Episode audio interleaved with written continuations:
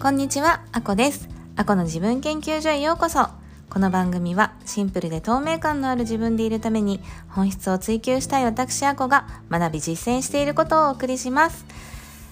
昨日はお休みしてしまいました。ちょっと朝ごはんが食べれなくて 朝ごはんを食べていたら取る時間がなくなってしまいですね。お休みしてしまったんですけれども、今日は、えっ、と、さっき食べましたので、またね、出勤前のこの時間に少しお話ししていこうかなと思っています。はい。で、あの、私がね、保育園で働いているっていうことはこの番組でも何度もお話ししているんですけれども、最近ね、思うことがあるんですよ。なんか私、1歳児のね、あの、担任をしてるんですけど、1歳ってまだ生まれて1年ですよ。もう大きい子だと,、えー、と4月生まれの子とかはね2歳半になってる子もいるんですけど小さい子は3月生まれだったりするとねまだ1歳半です。この時点で。今10月半ばなので1歳半ですよ。1歳半から2歳半の子に対してもう声を大にして言いたいのが保育園の先生が少なすぎる。と思うんですね。なんか国の基準では1歳児クラスは6人に対し6人の子供に対して1人の先生って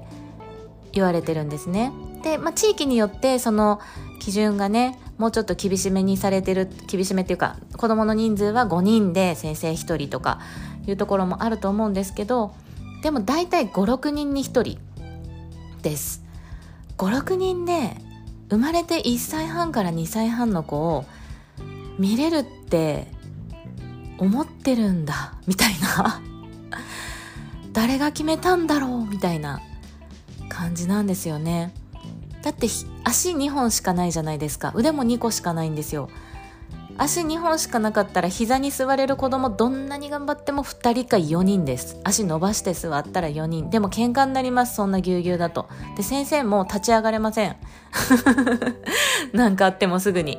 もうだからせいぜい2人。で腕も2個しかないんですよ。せいぜい頑張って抱えられて2人しか抱えられないです。で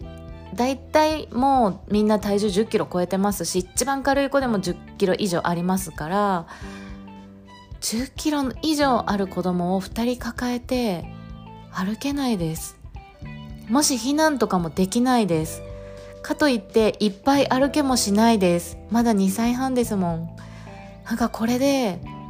どうやってやっていけばいいんだろうってふと昨日思ったんですね。というのもですねやっぱり今うん第一次反抗期っていうか自我がね芽生えてる子が多く芽生え始めてる子が多くてあのー、自分でやりたいっていう気持ちがどんどん出てきてるんですけどなんかねそれと同時にこの先生がいいっていうのもすごくあるんですね。この先生が嫌っていうのもあります。でもこの先生がいいっていう感じですね。この先生じゃなきゃ嫌かな？うんうん。そんな感じなんですけどそれって愛着関係っていうかね自分の子供の心の安全基地っていうか自分が子供がねあのほっとできる場所っていう意味ですごく大事なことって言われてるんですね。今までいろんな子供の心理を研究してきた人たちが調べてきてくれてることによるとなんですけどでもね私も実際、まあ、私もねお母さんとしてまだ5年しか経ってないですし子供も1人しかいないので全然そんな大それたことは言えない上にねまだ保育園で働き始めて1年半しか経ってないので全然そんな偉そうなことは言えないんですけどそれでも感じることがあってそれはやっぱりよりどころって誰にでも必要だよねって思うんですよ。大人にだって必要だし子供にだって必要だしそれは不特定多数の誰かじゃないんですよね。うん。なんか大人はねこのチームとかこの組織に属してることで得られる安心感ってあるかもしれないんですけどまだ生まれて2歳半か1歳半の子供はやっぱり特定の誰かそれがお母さんとかお父さんはもちろんそうですしそうじゃなくたなかったとしても一緒に過ごす時間が長い人でやっぱり必要だなと思っててでそれがね5人や6人で共有するっていうのはね当に大変だなって思うんですよね。なんかもっとうんなんか私が保育園で働いてて一番モヤモヤするのはそこだなって今日ジャーナリングしてて気がついたんですけどうん子供はやっぱり担任なので私と一緒にいる時間が長いからあの膝に乗ってきてくれたり絵本読んでって言ってきてくれたり他の先生じゃ嫌だって先生におむつを替えてもらいたいとか先生と一緒にねんねトントンしてほしいとか先生と一緒にご飯食べたいとかそういう思いを持ってくれてるんですね。うん、でもそれにそれその対象が5人も6人もでクラスに10人以上いるので10人とかになってくるともう他の先生他の担任もいるんですけど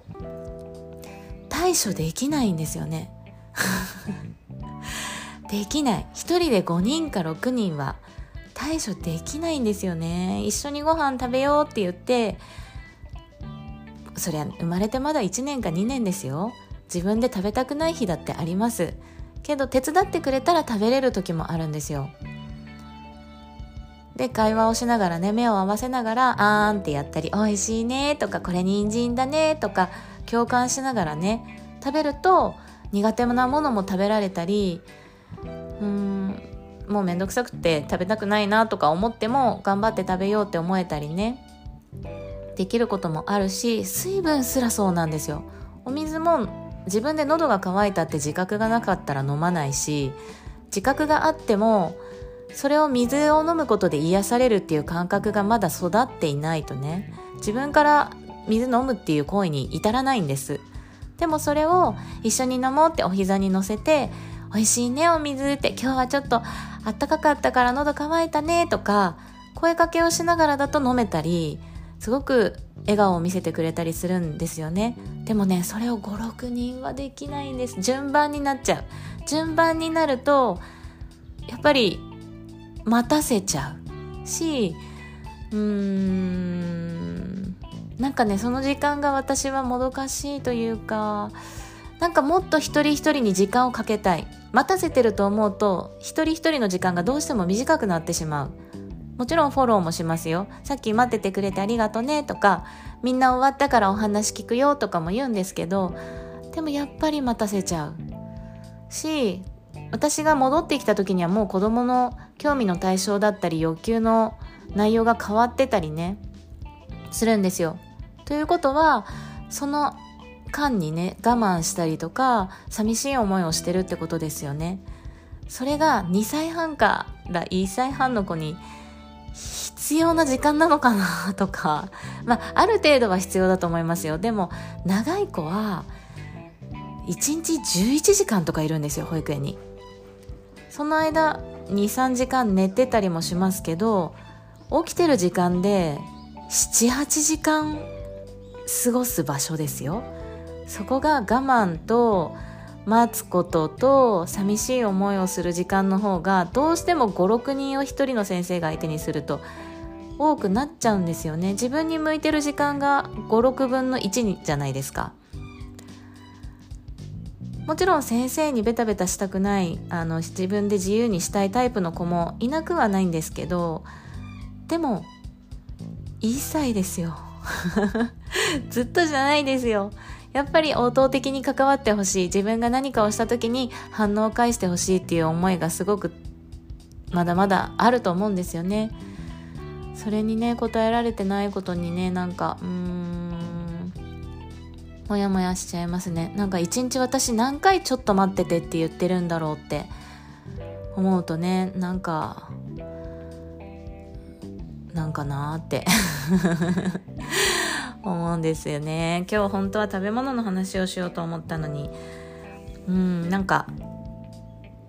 保育行政というかにねに対してうん本当に子供を大切に育てていく気あるのかなみたいな。育てていきたいなって。もっともっと子供の心に共感して寄り添っていきたいなっていうお話をねさせてしまさせていただきました。そんな保育園に持っていく私のお弁当がカレーですっていうね。突然カレーの話に 持ってくんですけど。あの カレーの話をします。私ねお弁当毎日持ってってるんですね。でカレー大体ベースはカレー。カレーライスカレーライスじゃないんですけどカレーとオートミールを持ってってあとそれにスープだったり蒸しパンだったりなんか煮物だったりっていうのを合わせてものすごいお昼ご飯食べるんですけど。いっぱい食べます。えっ、ー、とカレーはねどれぐらいかな？えっ、ー、とえっ、ー、と300ミリリットルぐらい入るお弁当箱かな？ん？もっと入るかな？300から400ぐらい入るお弁当箱にオートミールを 40g 入れてそこにあの自分で作ったねえっ、ー、とスパイスカレー。を詰めて持ってってます。で電子レンジでチンはしません。でしなくても美味しいです。油をほとんど使ってないのであの何て言うんですかね。チン冷めてても全然さっぱりしてて食べられますし匂いも全然しないと思います。あのお弁当のランチボックス開けた時も全然カレーの匂いしないので、うん、職場で食べてもそんなに迷惑にならないかなって 思ってるんですけどなってたら他の先生方すいませんなんですがでもね全然チンしないので匂いもそんな拡散しないと思うんですよね。うん、でそのカレーの作り方もものすごく簡単でね、前もこの番組でお話ししたんですけど、まあ、ギーかココナッツオイルか米油米油、うん、をひいてそこに、えー、玉ねぎと人参。をね1個分ぐらいあのみじん切りにして入れ。でえっ、ー、と旬の野菜えとピーマンとかナスとかズッキーニとかかぼちゃ入れた時はねなんかあんまり味がぼやけてしまってちょっとなと思ったんですけどまあなんかそういうズッキーニとかピーマンとかナスとかはすごく合う気がします。特にズッキーニが好きなんですけどね、まあ、冬はどうしようかな。ああとキノコとか。キノコとかですね。うん。しめじとかしめじと舞茸がお気に入りです。あの N 級入れると全体的に白っぽくなっちゃってなんか見た目があんまりなぁと思うので、うん、しめじと舞茸をミックスして冷凍しといたものをねあの細かく刻んで入れたりとか。してでそこにえっ、ー、とコリアンターメリッククミンコリアンダーとクミンシードをもう適当に自分の好きなだけ入れてカレー粉を1杯か2杯入れて、まあ、入れたい時はサバ缶水煮でも味噌煮でもどっちでもいいんですけどパパッと1缶入れて入れない時もあります。うん。でそこに味を見ながら塩を足していってソースとケチャップを入れて適当に煮込んでおしまいっていう 本当に簡単なんですよね。あとトマト缶入れるのか。トマト缶をえー、あれどれぐらいかな。200グラムかな。ちょっと見てみますね。トマト缶を今までねちょっと缶のカルディのねあのよく売ってますよねカルディに。カルディのあの大きい1缶を丸ごとボンって入れてたんですけどなんか缶があんまり良くないっていうのを見てあ 400g でした。缶じゃなくて今はあのー、なんだろうこれ。パック。紙パックに入ってるカットトマトに変えました。これはね OK で買いましたね。OK で買った紙パックのトマト。ピューレ。ダイスカットのものですね。それを、えっ、ー、とこれは 390g って書いてあります。390g の1つ入れてねあのまあ、塩コショウしたりとかで味を整えて、まあ、大体それですごく美味しいです。それをオートミールをあのお弁当箱にそのまま 40g バサッと入れて白桃を作った残りのお湯を適当にかけてふやかしてその上にさっき作ったカレーをドサッとかけて上からラップをちょっと乗せてねで蓋を閉めてます。あのお弁当箱の蓋のパッキンが白いんですけどそれがあの黄色くなるのが嫌でラップをかぶせてるんですけどまあ、液だれ防止にもなってるのかな。も漏れたことは全然ないですねそれで。私の使ってるお弁当箱はあの普通にあれどこだっけ？セリアで買ったものなのですごく安いんですけど液漏れもせずあのしかも赤いお弁当箱なのでカレーで多分散々色がついてると思うんですけど全然目立たず黄色くね変色してると思うんですけどね目立たずもうかなり快適に使えてます。もう最高ですこれ。本当に美味しいしね体にいいし私はあの今って言ったねターメリッククミンコリアンダーっていうスパイスが合う体質なのでこれから冬に向けてもそれらは取っていった方がいいっていうことでねこの間ユルベーダの話をあのトレーナーとしたんですけどその時にも言われたので一年中カレーランチをベースにやっていこうと思っています。本当に本当に簡単なのでぜひ試してみてください。なんかいろんなレシピを見てもう自分なりにアレンジして作ってるんですけど本当こんなに簡単に適当でいいんだって思ってますね。はい。今日も最後まで聞いていただきありがとうございます。ではまた。